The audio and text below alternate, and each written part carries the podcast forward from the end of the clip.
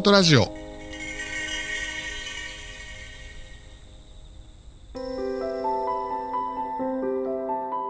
こんにちは。占い師と弟の弟です。姉です。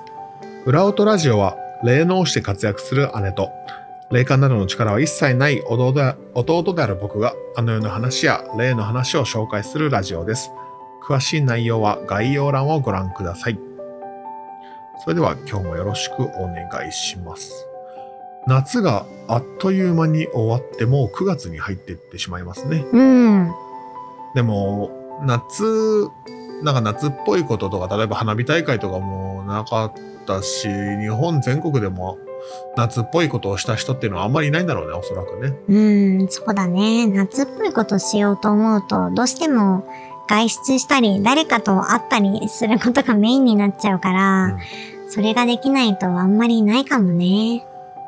バーベキューをしたりとかしてる人も、まあ、外だからそういうのもインスタとかああいうのとかでいろいろ見たことはあるかなあとはプールとかも混んでるとかは混んでるのかねどうなんだろう。もう全然私は外出してないんでわからない。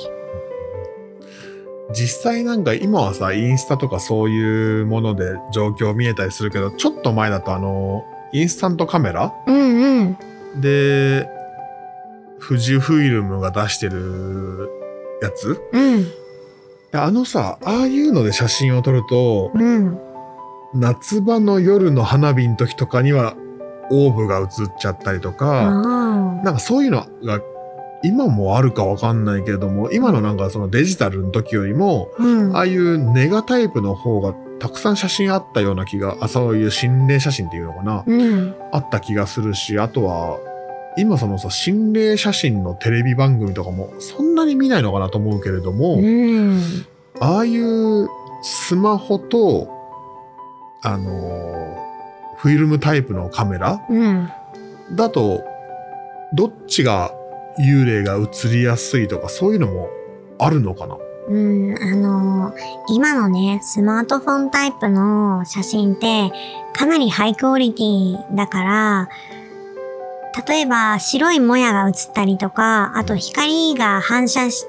てるような明るいのが映ってしまったりとか、その時に自動修正してしまうんですよ、一瞬で。うんだから全然映っているものが映ってなくなっちゃう。うんそういうことが起きるので、スマートフォンとかデジカメとかそういう風になってから、相当心霊写真率は下がったかなと思います。逆にインスタントカメラとか、昔のそのカメラ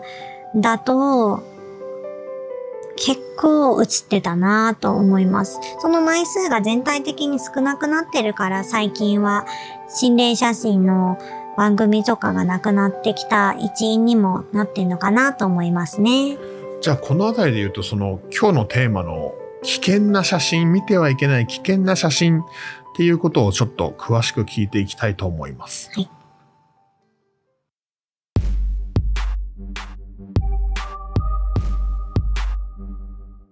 実際にこの見てはいけない危険な写真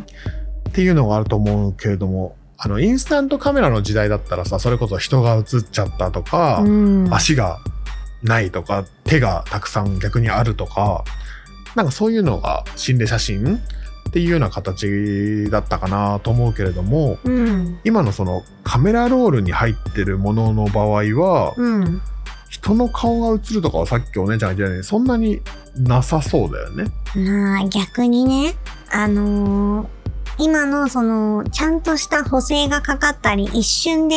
AI が判断して、普通の写真に戻したりとか、そういう風にしてるにもかかわらず、それをすり抜けてきてしまった心霊写真っ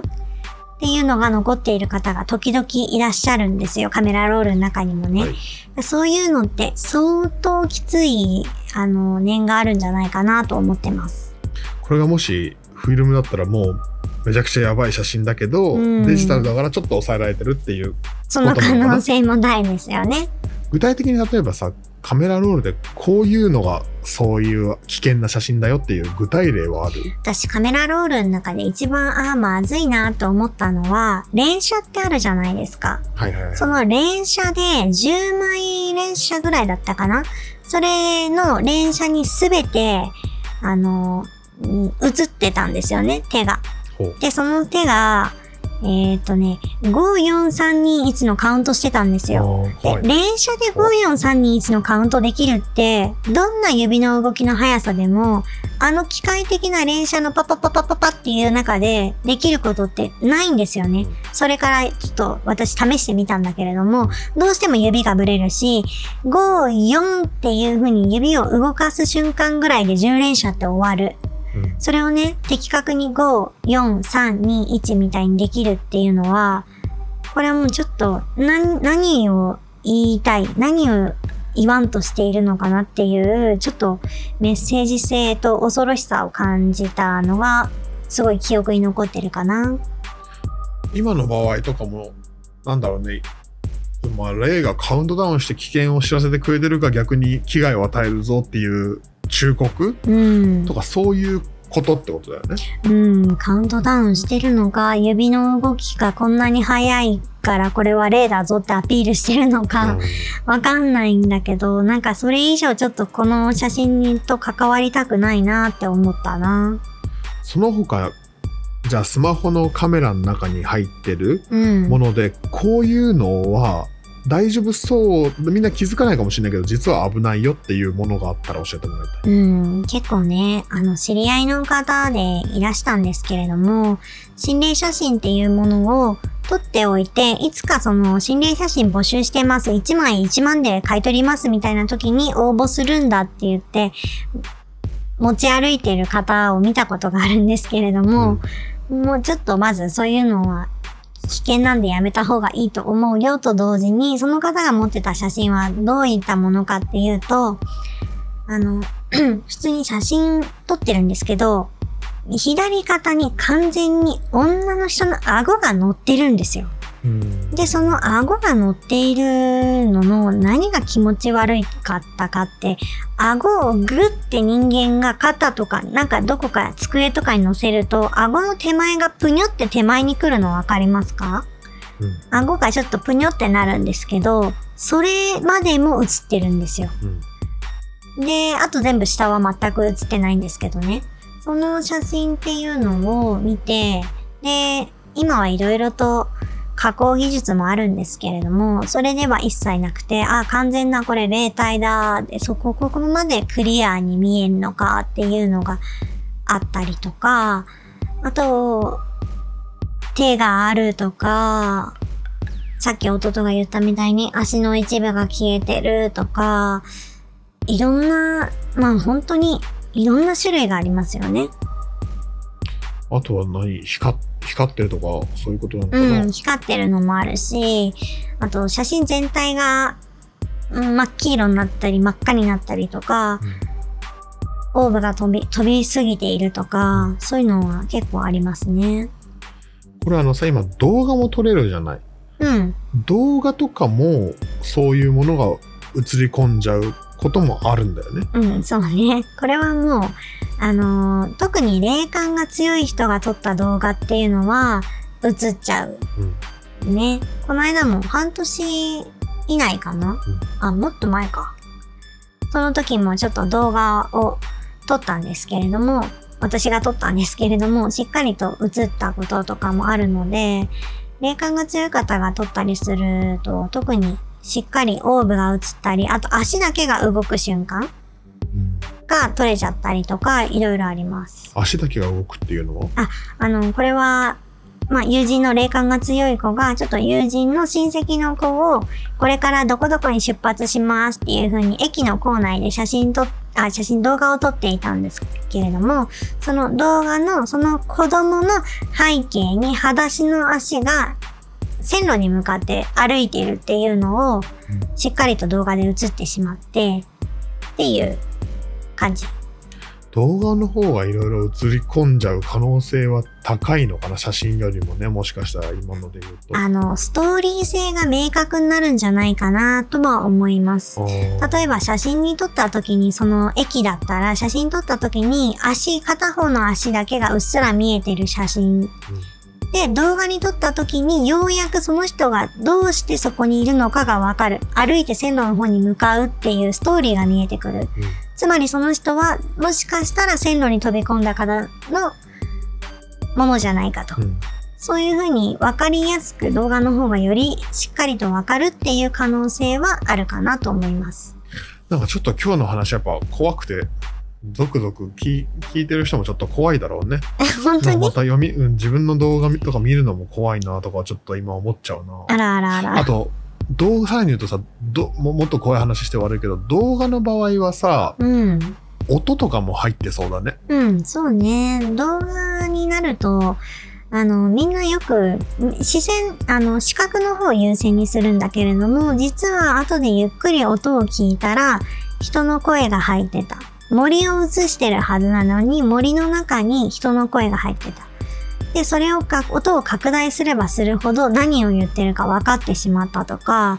そういうことは結構ある。あるけれども気づいてないままの人。うん。うん。動画ってスマホとかで再生するときって、音を出して再生する人もいるけど、うん過去のなんか見るときって動画だけ見て音を再生しない方も結構いらっしゃるので、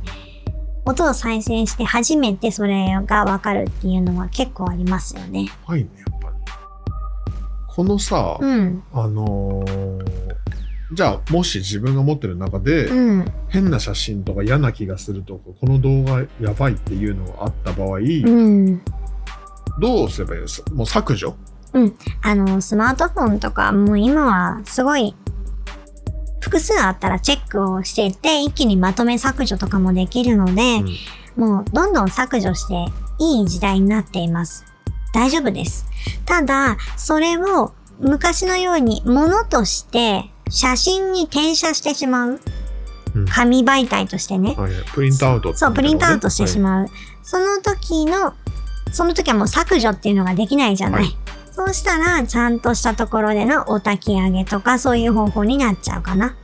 自分で燃やすとかでもいいのかね、うんうん燃やすのが重要なのかな？うん、もちろん自分で、あの、ガスコンロとかで燃やすのでもいいですし、あとは、ほハサミで細かく切って捨てるのでもいいし、あと専門の方、お寺の方とかにお焚き上げをお願いしますっていう風にお渡しするのでも大丈夫です。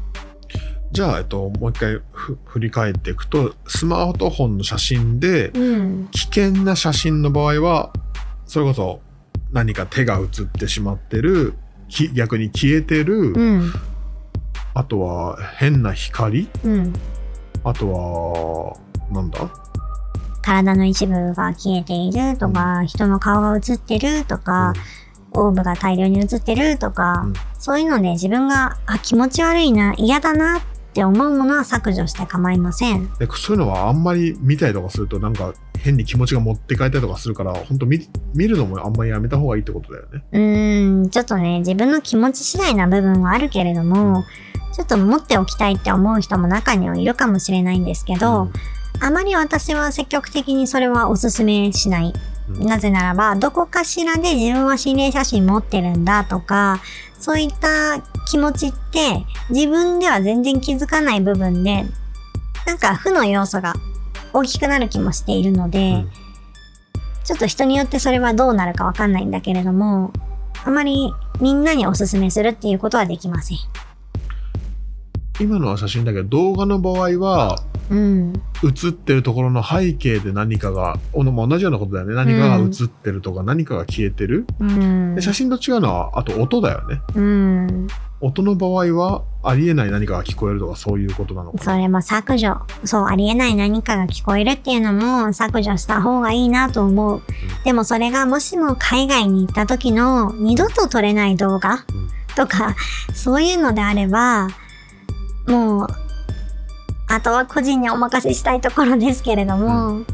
で、本当に嫌な気分だったら絶対削除だけれども、なんか不思議な声が聞こえるものの、そこまで気にならないんだったら持ってても構いません。で人によっては音声削除であ自分でさらに修正して補正して保存してるっていう人もいます。うんうんうんうんなんかあのさツイッターでさバズってたやつでコスプレイヤーの方うん。が自分がすごいいい感じの写真。が撮れて、うん。その後ろに心霊写真撮れちゃったんだってえー、ででも自分がすごいよかよく写ってたから、うん。フォトショーで心霊写真の方を消したっていうのがバズってた確か最近バズってた気がする。えー、それは全然知らないけど、でもやっぱりね、どうしても、その、コスプレイヤーさんならなおさら自分が本当に満足するその瞬間っていうのは、100枚取って1枚あるかないかとかも聞いたことあるので、その時にね、霊体が映ると本当に腹が立つって言いますよね。だからそのね、フォトショップっていう専用のやつで消したっていうのをなんかリツイートされてたんだ。うん、気持ちはわからないでもない。こういう場合、そのさ、逆になんでその削除しない方がいい写真？うん、とか削除しない方がいい動画？うん。っていうのはどういったものがあるんだろうか？えーと、なんだかすごく自分がこの写真を持った時に気持ちが良くなったとか、感動したとか、気持ちが楽になったとかいう時は、いいものが映ってる可能性があるんですよ。例えば、両手を広げた、自然、大自然の中で両手を広げた時に、その手の一部に光が宿ってるような写真が撮れたとか、いろいろとそ、空を映した時にその空に雲とはちょっと違う、なんか竜みたいな紐みたいなのが映った。で、これは竜だって自分で思って、思ったからそれを持っとくとか、そういうのも、あの、持っといていいのかなとは思いますよ。それは自分で縁起がいいとか自分はこの写真好きだなってものを持っとくといいって話だね。うん、自分が好きだなと思ったらでいいです。そういうのを待ち受けにするとかもいいってことだよね。うん、大丈夫ですよ。これで言うとあの少し話それてしまうかもしれないけれども、はい。あのー僕結構昔から授業中のさ歴史の資料集、うん。あれ写真たくさんあるじゃない、はいはいはい。あれ結構見るの好きで、うん。でいろんな人の肖像絵、まあ、写真がない時代だから絵とか、うん。あとは資料だから写真もあったりとかするけど、うん。それこそさその戦争の時の写真とかいろいろちょっと怖い写真もうん。あるじゃない、うん。うん。ああいうものはあんまり見ちゃいみまあ資料だからしょうがないけど、うん。そんなに見るあんまり見ない方がいいし資料集の中の写真とかうん。それこそ絵みたいのもあるのかなうん。あるんだなでもそれってあまり詳細の写真名は言わないけれども、例えば、あのー攻撃された建物がボロボロになってる写真とか、もちろんその建物の中で大勢の方が亡くなってるんだけれども、そういった写真、戦争の時の様子を伝える写真であったりとか、あの、誰かに向かって助けを求める人の写真よくいろいろと、あの、カメラマンさんたちのさ、ピューリツァー賞とかで見ることのできる写真なんだけれども、その苦しいとか飢えとか、そういったものを求めるような、そういった人間の辛い念がこもってしまっている写真とか、事件現場の写真とか、そういうのは、あまり見ない方がいいと思っています。それは何かその写真が原因なのか、うん。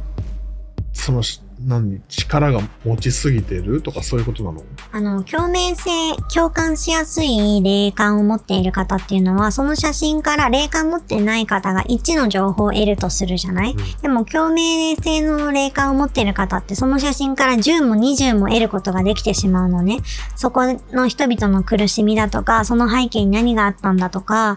様々なことを感じ取って自分の気持ちを削られるんですよ。だから、で、しかもその瞬間に削られるんじゃなくて、時間差を持って削ってきたりするので、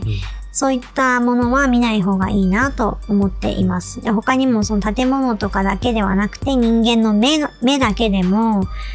分かってしまうこともあったりするので、で特にね、その写歴史の資料集とか見てる年代って、まだまだ若くて自分の霊感がどういったものなのか、自分の感性っていうのがどこまでの伸びを持っているのかってわからない時代なので、うんその時にあまり積極的に自分が、あ、この写真ダメだと思ったものを見る必要はないと思います。うん私の友人はそれがあったんですけれども、あの、感覚がすごい強くて、でもその授業でそこの写真についてみんなで意見を交わさなきゃいけないことがあって、でも見れないっていうので、あの、ななんピタッと貼れる紙で、そこのとこだけ隠して、で、みんなでお話に参加してたことがあったなぁと、今思い出した。やっぱこういう写真とか動画とかのパワーっていうのはかなり強いものな感じするね。うん、そうなの。で、しかも、念もさ、それは複写というかいろんなコピーされることでさ、たくさん広がるってことだもんね。そうなの。はいすごいな。だから見てはいけないなって、自分にはダメだなって思ったものは無理に見る必要ないし、保存しておくこともないし、ちょっとそれぞれ人と違うかもしれないけれども、あの、ケースバイケースで判断してってほしいなって思います。まあ、今日はこの辺りで本題の方は行きましょうか。ありがとうございます。それでは次のコーナー参りましょう。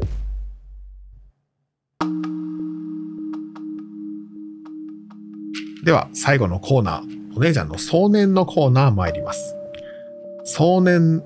に関して説明をすると、送る年と書いて壮年と僕たちは呼んでいます。送る年というかその、念を送るってどういうことかというと、この後にお姉ちゃんが皆さんの元にイメージをあの送るので、それを受け取ってみてください。で、えー最初は全然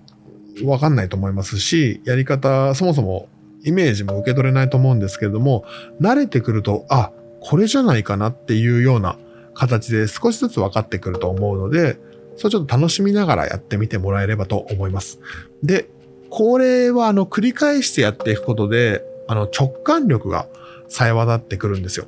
で、直感力が冴えていくと、人生で何か迷った時とかに正しいものを選びやすくなったり、変な選択肢を選ばないっていうことが増えてくるので、ぜひそういった感覚を鍛える意味でも楽しみながらチャレンジしてもらえればと思います。それではここからお姉ちゃんお願いします。では、今日は、えー、後半の方に歴史のお話を少ししたので、歴史の時代の中のうち一つのイメージを10秒間送るようにします。時代は、えー、鎌倉時代、室町時代、安土桃山時代、江戸時代、この4つのうち1つを送りますね。それでは、皆さんもリラックスして受け取れるような体勢になってチャレンジしてみてください。では、始めます。用意、スタート。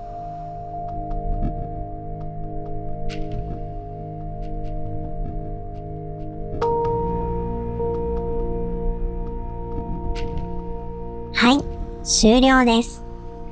いかがでしたか？答えは、鎌倉時代でした。受け取れましたでしょうか？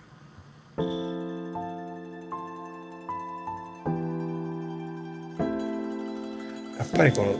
10秒が短いのかな？どうなんだろうね。ちょっと10秒あっという間な感じもするので、もう少し時間欲しいですとかあったら、ぜひコメント欄、皆さんコメントいただければと思います。10秒以上になるといろいろな想像しちゃって、ね考え方がぶつかり始めちゃうから、10秒ぐらいちょうどいいのかなそうかもしれない。では、早いもので今日もお別れのお時間が、えっと、来ました。でえっと、裏音ラジオの方では皆さんからの質問、お便りをいつも募集しておりますので、概要欄に詳細書いていますので、ぜひチェックしてみてください。で、また、そのあの、コメントっていうところでもコメントすべて目を通していますので、励みになるので、ぜひコメントもいただければありがたいです。あとは、ツイッターでハッシュタグ裏音ラジオっていうふうについてつぶやいていただけたら、それもチェックできますので、ぜひ、こっちもお待ちしております。それでは、今日もありがとうございました。また次回お会いいたしましょう。さよなら。ありがとうございました。